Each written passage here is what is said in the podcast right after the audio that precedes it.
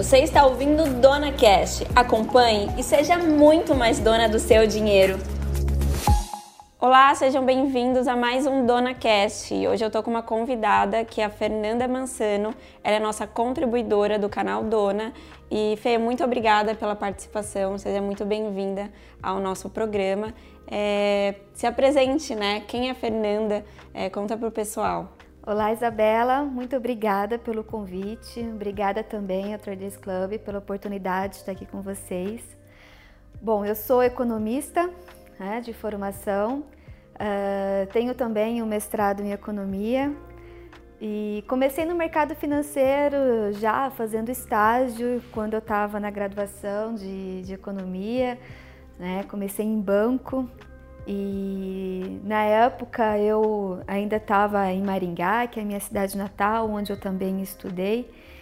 E desde então eu continuei no mercado, então passei de estágio, depois de formada, né, trabalhei em agências e há três anos eu estou em São Paulo, tá? E aqui eu busquei mais uma experiência no mercado, mais específico no mercado de capitais, que é o mercado acionário. Então aqui eu adquiri um pouco mais essa experiência trabalhando diretamente então aí numa instituição, né, que faz aí toda a regulação do mercado de capitais. Legal. Legal, Fê. Para quem já é do TC, já deve ter visto as contribuições da Fê tanto no Mover Pro, né, que ela faz contribuições é, de economia, e também no canal Dona. Né? Então todo mundo já conhece que é o, o, excelente trabalho que você faz como profissional. Mas vamos falar um pouco sobre a sua carteira de investimentos, então? É, qual é o seu perfil? Você é mais conservadora, é mais arrojada? Como está a sua carteira hoje? Bom, Isabela, recentemente, né, de, enfim, mais ou menos, vamos colocar assim, de um ano para cá, eu mudei um pouco. Então eu comecei como investidora conservadora, isso mais ou menos em 2015, 2016. Eu acredito Como você começou do jeito certo, né? eu acredito que exatamente a maioria das pessoas, né, elas começam ali e falam assim, não, tô estudando um pouco mais, né? Então eu acredito que, né, você começa a pesquisar, enfim, as casas, o que, né, existe já, o que eles estão recomendando. Então, assim, por mais que a gente fale assim, ah, eu sou economista, eu tenho essa análise macro, mas o mercado financeiro especificamente, ele exige também um, estu um estudo, é um aprofundamento disso. Então, quando eu comecei, eu comecei, falei assim, não, vou começar investindo em empresas e eu tive um objetivo na época. Eu falei assim, bom, vou investir em empresas que pagam bons dividendos. É, então, eu pesquisei e fiz a minha carteira que eu tenho até hoje, inclusive. Mas de um ano para cá, como eu falei para você, eu comecei a fazer operações um pouco mais que eu posso considerar um perfil mais arrojado, né? Que são operações que elas são de curto prazo, né? Que se a gente for ver o curto prazo é até um ano, então são operações de, de curto prazo, que são as operações de long e short. É, então eu acabei fazendo essas operações, o que me exigiu também que eu estudasse muito mais o mercado financeiro. É, até porque a gente fala assim, puxa, o que vai acontecer amanhã é difícil. É, então, são operações que às vezes duram até dois, três meses, outras operações com um período menor. Tá? E essas operações eu utilizo bastante a análise macro, né? que é a minha formação como economista, e isso me ajuda muito. Então, eu acabo fazendo tanto uma análise uh, qualitativa ou e também uma análise quantitativa, que é estudar um pouco mais a empresa, né, para fazer essas operações. Legal. Você já chegou a fazer day trade? Já, já cheguei a fazer day trade, já, já. Quem não? É.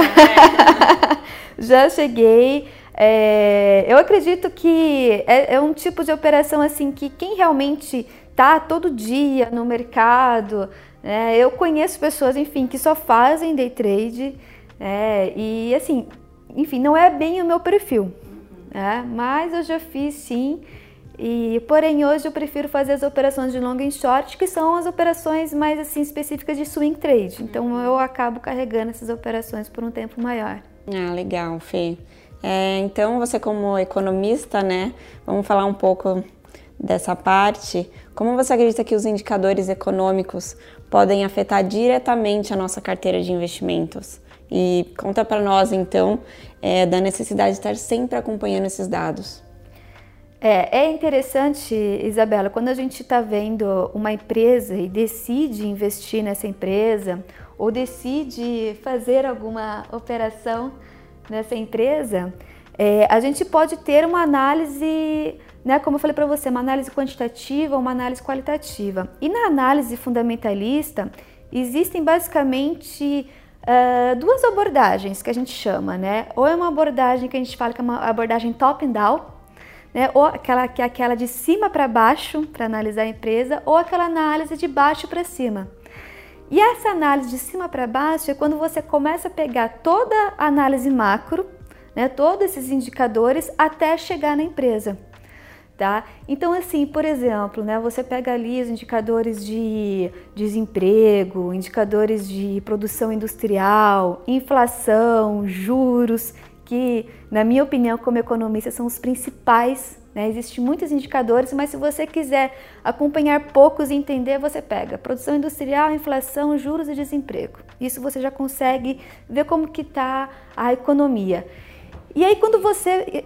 O investidor comum, assim, que não é economista nem nada, ele consegue entender e acompanhar esses dados? Consegue, consegue. Esses dados são todos divulgados, tá? Uh, pelas agências oficiais, principalmente pelo IBGE, tá? Então tem todo ali um histórico, né? Então é possível acompanhar. E assim, de todos eles, esses são os principais. Né? Acompanhe esses indicadores. A partir daí, a gente consegue ver, bom, que, qual que é o ciclo da economia que ele está hoje? É um ciclo de crescimento? É um ciclo de retração? Né? A economia, ela vive de ciclos, faz parte. Tá? Toda economia ela tem um ciclo econômico. Então, na hora que você identifica se ela está num ciclo de expansão, é a hora que você começa a ver quais são os setores que vão se beneficiar desse ciclo de expansão.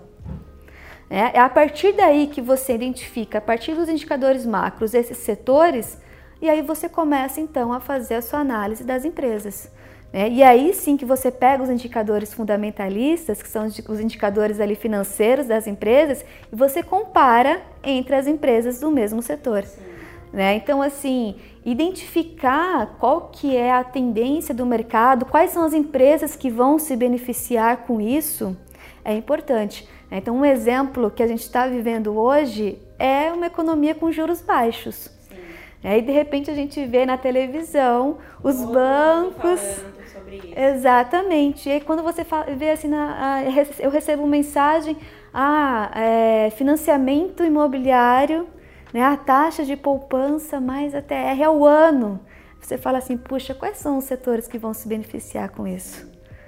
Né? Então, essa é a análise macro e esse é o insight ali que te traz. E então, assim, eu acredito que fazer somente uma análise macro para a sua decisão de investimento não é o suficiente, assim como também fazer somente uma análise da empresa também não. Né? Então, é um conjunto de, de fatores que te ajudam aí a tomar uma boa decisão de investimento.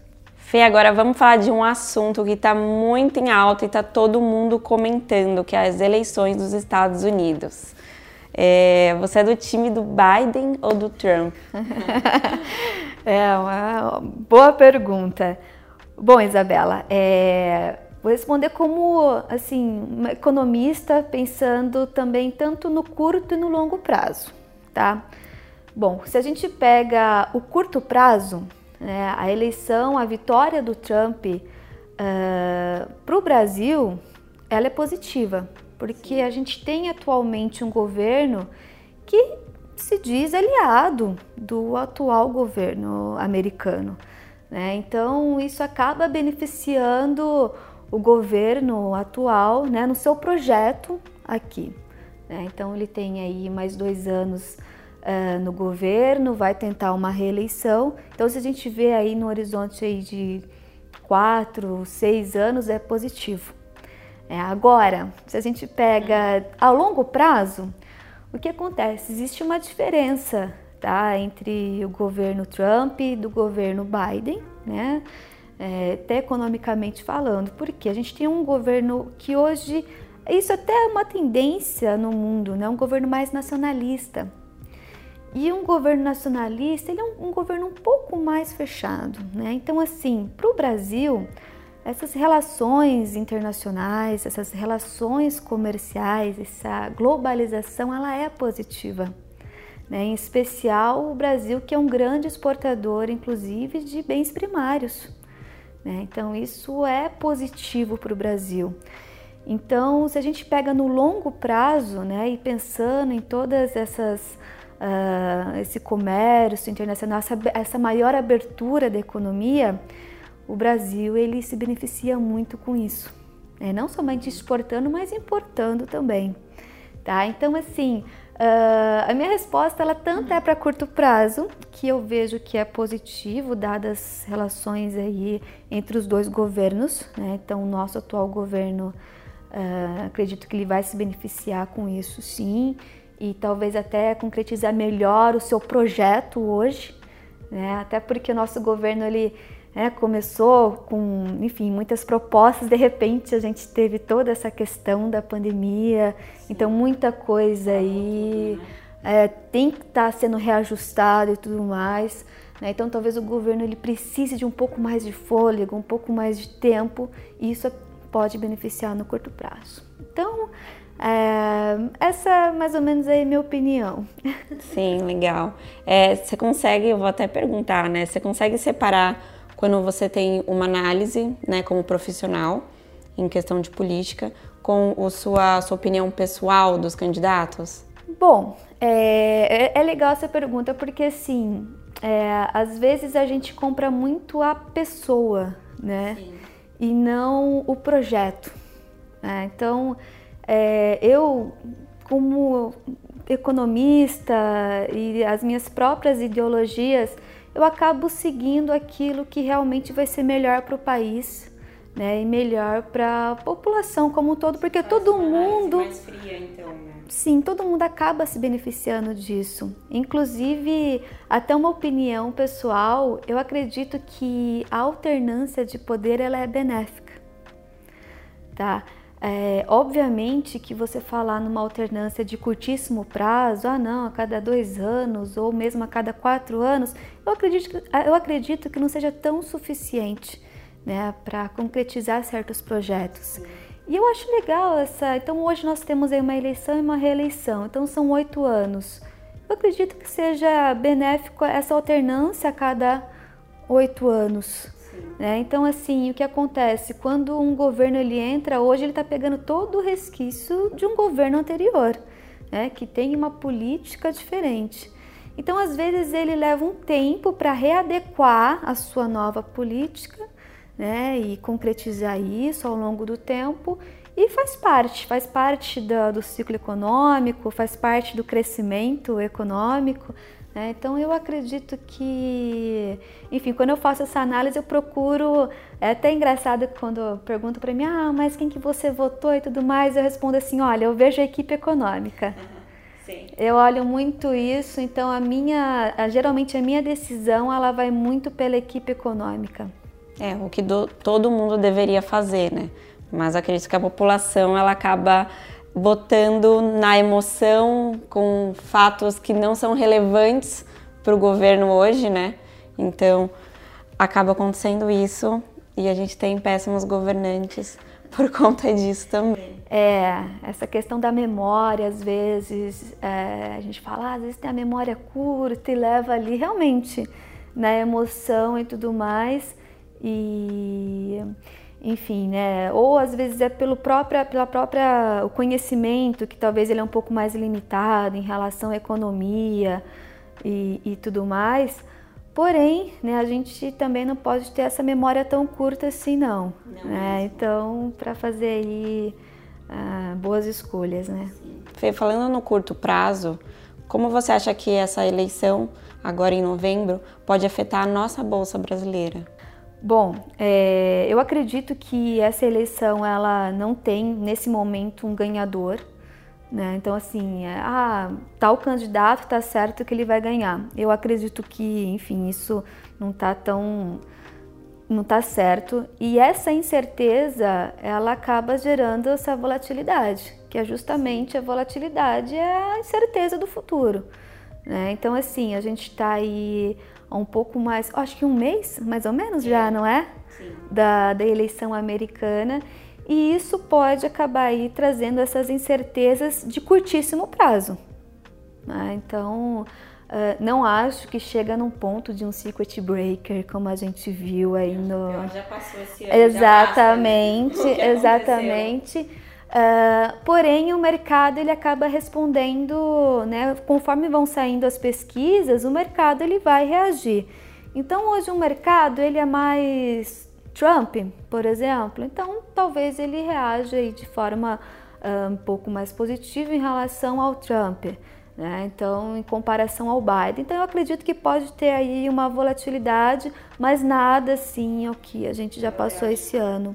Pensando no longo prazo agora, é, você acredita que o candidato, então, que ganhar a eleição de novembro nos Estados Unidos pode mudar drasticamente o rumo da economia americana? Bom, é, acredito que né, mudar assim de forma drástica, eu acho que não né? até porque também a, a, economia e todos os agentes eles reagem às, né, às expectativas. Tá? Então, de repente, assim, mudar completamente como que é hoje, eu acho que não. Mas a gente pode ver sim uma readequação de certas políticas né? e o mercado vai reagindo a isso, enfim, ali conforme o tempo for passando. Mas mudar totalmente não. E isso é uma pergunta legal, Isabela, porque muita gente pergunta assim para mim: ah, mas você acredita é, na taxa de juros para o ano que vem a 8%, por uhum. exemplo? Isso é uma mudança drástica. Sim, exato. É, ou, por exemplo, ah, mas hoje o câmbio está aí na casa dos 5 reais, pode chegar a 2 reais no final do ano? E a minha resposta é não. Né? Então, assim, essas mudanças, isso em indicadores econômicos, né, que inclusive uh, igual a taxa de juros pode ser definida ali por um conselho, né? Então, literalmente, ele quase na caneta. Uh, eu falo que não porque, assim, essas mudanças, os agentes, eles de repente, eles falam assim, nossa, e agora? Né? Então, assim, é, é importante né, a, a, o governo, nas suas políticas econômicas, ele até sinalizar o que, que ele vai fazer daqui para frente. É, então isso acaba aí impactando uh, as próprias ações dos agentes, os investimentos das empresas também, principalmente, e afeta toda a economia. Né? Então, assim, pode ter sim uma mudança na forma de governar. Né? Eu acredito que, enfim, uh, o que aconteceu esse ano, o, quem for entrar vai pegar os resquícios aí de tudo isso, certamente, não vai estar imune a isso. Né? Então vai ser mais na sua condução de política que o mercado já até sabe um pouco a diferença de um para o outro né? e o mercado vai acabar respondendo a isso. Vamos aproveitar para falar então do seu curso que você está lançando este mês no TC conosco, né? Fê, conta um pouco sobre o seu curso, o que, que vai ser falado nele e para quem ele é indicado.